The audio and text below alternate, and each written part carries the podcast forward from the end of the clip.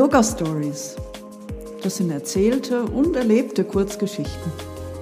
Erzählt von mir, Lea von Brückner, und erlebt von dir, wenn du Lust hast, dabei zu sein.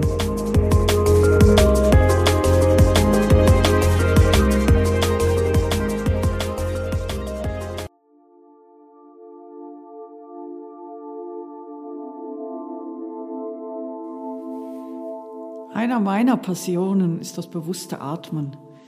Von den rund 18.000 Atemzüge pro Tag, wie viele davon sind uns bewusst? Wir atmen ja pro Tag rund 10.000 bis 20.000 Liter Luft ein und aus. Damit ließe sich ein kleiner Heißluftballon füllen. Die meisten dieser Atemzüge machen wir eben unbewusst Schade, denn würden wir öfters bewusst atmen, könnten wir unsere Atemtechnik optimieren. Optimieren heißt beispielsweise so oft wie möglich durch die Nase atmen. Der Mund ist ja ein Multitalent. Mit ihm können wir sprechen, essen, küssen und atmen, aber eigentlich nur im Notfall also wenn wir durch die Nase nicht genug Luft kriegen. An kalten Wintertagen wie den jetzt ist das deutlich spürbar. Durch den Mund geatmete Luft ist 30 bis 40 Grad kälter als unsere Körpertemperatur und obendrein noch trocken. Man stelle sich die Lungenbläschen vor, schockgefroren und ausgetrocknet. Ja, und deshalb heißt es oft, sportliche Aktivitäten meiden bei Minustemperaturen. Ich würde eher sagen, jetzt erst recht rausgehen und die Nasenatmung trainieren. Die Nase ist nämlich auch so ein Multitalent. Sie kann selbst feinste Gerüche wahrnehmen. Sie ist Heizofen, Luftbefeuchter und Partikelfilter. Die Nase ist ja nicht nur das, was an unserem Gesicht so vorsteht, sondern ein verzweigtes Höhlensystem in unserem Schädel. Über den gesamten Nasenraum, die Luftröhre bis runter in die Lunge, spannt sich eine hochspezialisierte Schleimhaut. Die ist gut durchblutet, das wissen wir vom Nasenbluten, wo man manchmal erschrickt, wie viel Blut daraus kommt. Das Blut sorgt dafür, dass sogar kalte Winterluft bis zur Ankunft in der Lunge Körpertemperatur hat. Noch besser für die Lunge ist nicht nur warme, sondern feuchtwarme Luft. Und auch das leistet die Nase. Sie befeuchtet die Außenluft. Wir kennen das von Erkältung, wo wir nur noch durch den Mund atmen und förmlich austrocknen.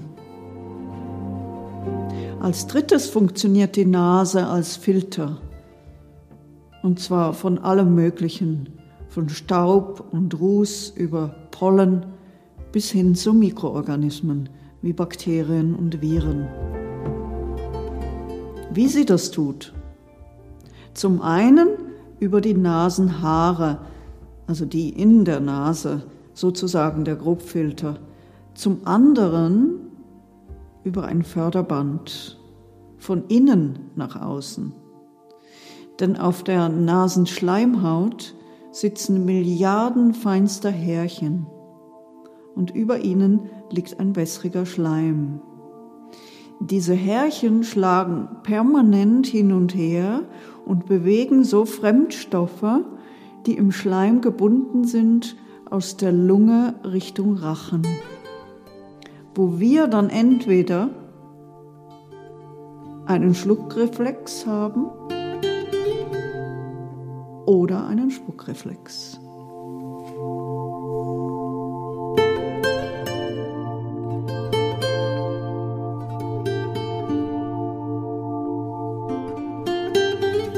Wer Lust hat, mit mir nun die Atemräume zu erkunden, mag vielleicht kurz diesen Podcast stoppen und sich die Nase putzen.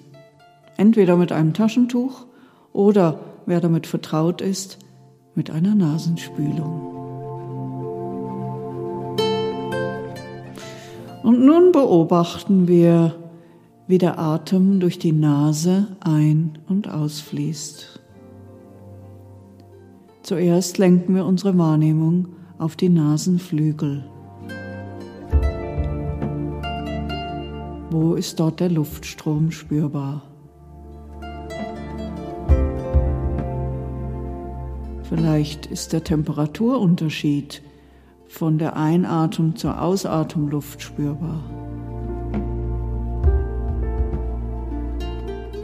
Und wo ist der Luftwiderstand größer? Beim Einatmen oder beim Ausatmen? Nun lenken wir die Wahrnehmung in den Schädel und stellen uns die Nasenhöhlen vor, hinter der Nase und hinter der Stirn. Der Raum dieser Nasenhöhlen ist größer als die ganze Mundhöhle. Nur schon die Größe dieses Raums erfassen kann dazu führen, dass wir freier atmen. Wo ist der Atem in diesem Innenraum erfahrbar? Hinter der Nase, vielleicht hinter der Stirn, im Rachen, in der Luftröhre?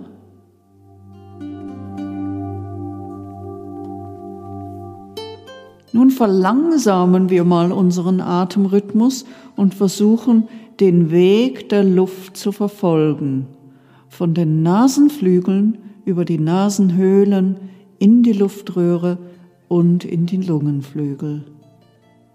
Dabei visualisieren wir oder fühlen womöglich, was passiert.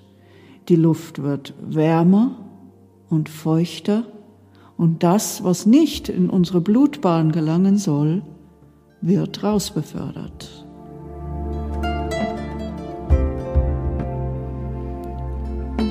Wir wechseln nun mit voller Aufmerksamkeit zur Mundatmung. Man kann dazu ja einfach die Nase zuhalten. Wie fühlt sich das an? Der Atemwiderstand ist doch jetzt viel geringer, oder? Ich kann in kurzer Zeit ganz viel Luft holen. Das ist perfekt für Notsituationen. Es ist eine Direttissima von draußen in die Lunge. Aber ganz ohne Schleuse, ohne die Luft anzuwärmen, zu befeuchten, zu reinigen. Die Luft, die so in der Lunge ankommt, ist kalt, trocken und ungefiltert. Also wechseln wir doch gerade wieder zur Nasenatmung. Und vielleicht animieren diese Atembetrachtungen dazu, den eigenen Atem etwas genauer zu beobachten im Alltag. Wann atme ich eigentlich durch den Mund? Wenn die Nase verstopft ist? Wenn ich aufgeregt bin? Wenn ich mich anstrenge? Oder wenn ich eine Schutzmaske trage? Genau da lohnt es sich dran zu bleiben und trotz erhöhtem Atemwiderstand durch die Nase zu atmen. Das ist so eine Art Muckibude für die Atemmuskulatur. Denn je öfter ich das übe, desto besser entwickelt sich meine Atemkraft. Und womöglich stärken wir so unser Immunsystem auf eine subtile Weise und ohne Unterstützung von außen.